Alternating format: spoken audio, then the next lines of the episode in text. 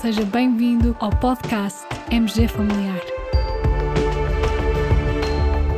Um podcast sobre temas pertinentes que nos fazem refletir e frequentemente com implicações para a prática clínica. E damos as boas-vindas ao nosso anfitrião, professor Carlos Martins.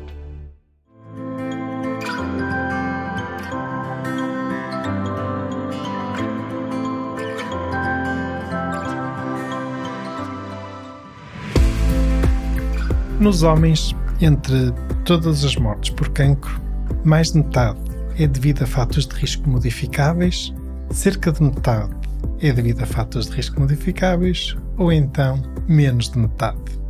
Vem este quiz a propósito de um estudo publicado no The Lancet em agosto último.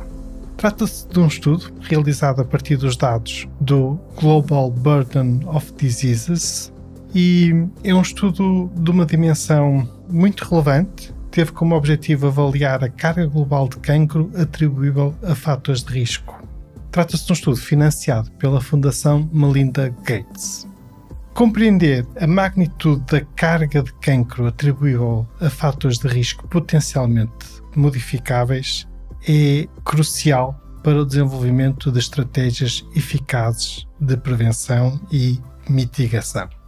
No fundo, é algo que é necessário revisitar ao longo do tempo, até porque a sociedade vai mudando, os estilos de vida também se vão alterando, de forma que é algo que é necessário estar em estudo contínuo. Este estudo tem realmente uma dimensão e complexidade algo impressionante. Foram avaliados 82 pares de fatores de risco e possível outcome.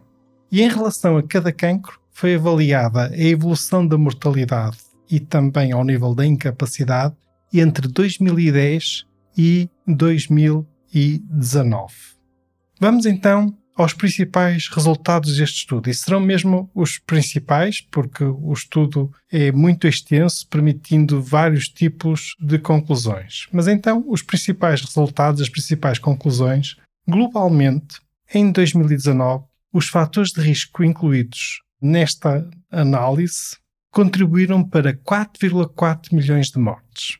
E em relação ao total de mortes por cancro, estes 4,4 milhões de mortes ocorridos, devido a estes fatores de risco sob análise no estudo, corresponderam a 44% do total de mortes por cancro. Esta é uma percentagem muito significativa e, por si só, permite-nos ter uma ideia de impacto que poderá ter um melhor controle de certos fatores de risco, e a grande maioria deles são fatores de risco comportamentais. A percentagem de mortes por cancro atribuíveis aos fatores de risco modificáveis foi superior nos homens do que nas mulheres. Nos homens, 50,6% das mortes por cancro foram devidas aos fatores de risco, enquanto que nas mulheres essa percentagem foi 36,3%. E se repararem bem, acabo de desvendar a solução do nosso quiz: 50,6%. Pois é, no fundo, podemos dizer que nos homens, entre todas as mortes por cancro, aproximadamente metade se deve a fatores de risco modificáveis. Mas este estudo ainda permite outras conclusões interessantes e pertinentes. Assim, discriminando os vários fatores de risco, e se olharmos em conjunto para homens e mulheres, então os principais fatores de risco que contribuíram para um número maior de mortes por cancro foram o consumo de tabaco, não é surpresa, como não é, colegas? Depois, o consumo de álcool e o índice de massa corporal elevado. Os autores analisaram também se haveria diferença e se os fatores de risco mudavam conforme o índice sociodemográfico. E sim, existem diferenças, enquanto que nos países com índice sociodemográfico mais baixo, os fatores que mais contribuíram para as mortes por cancro e incapacidade foram o consumo de tabaco, a prática de sexo inseguro e o consumo de álcool, nos países de alto índice sociodemográfico. Aí o top 3 dos fatores de risco que contribuíram para mais mortes por cancro foram os mesmos do mundo no seu global e que já mencionei há pouco, o tal consumo de tabaco, consumo de álcool e índice de massa corporal elevado. Um outro ponto forte deste estudo reside no facto de terem analisado não só a mortalidade por cancro, como também a incapacidade por cancro.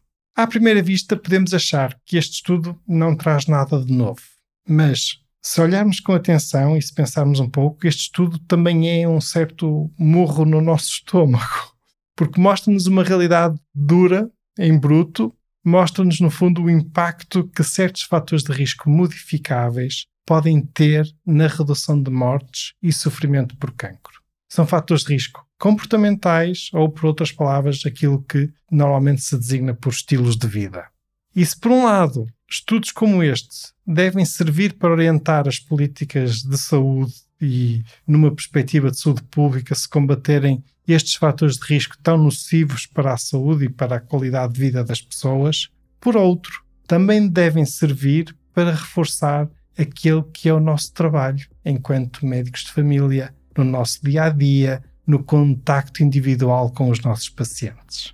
O nosso papel neste campo é mesmo fundamental e não nos devemos demitir nunca desse papel. Há uma frase célebre nos filmes Star Wars que diz: Don't underestimate the power of the Force.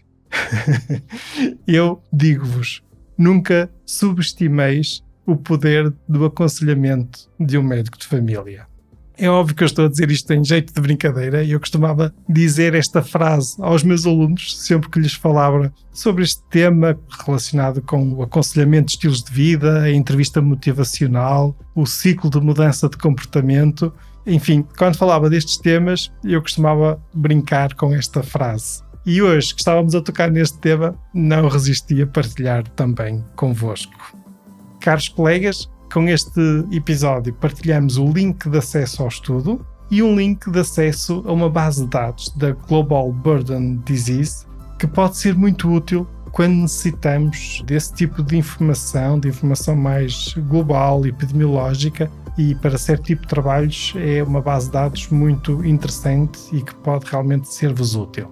Fiquem bem, continuem bem, até ao próximo episódio e não subestimeis o poder do aconselhamento de um médico de família.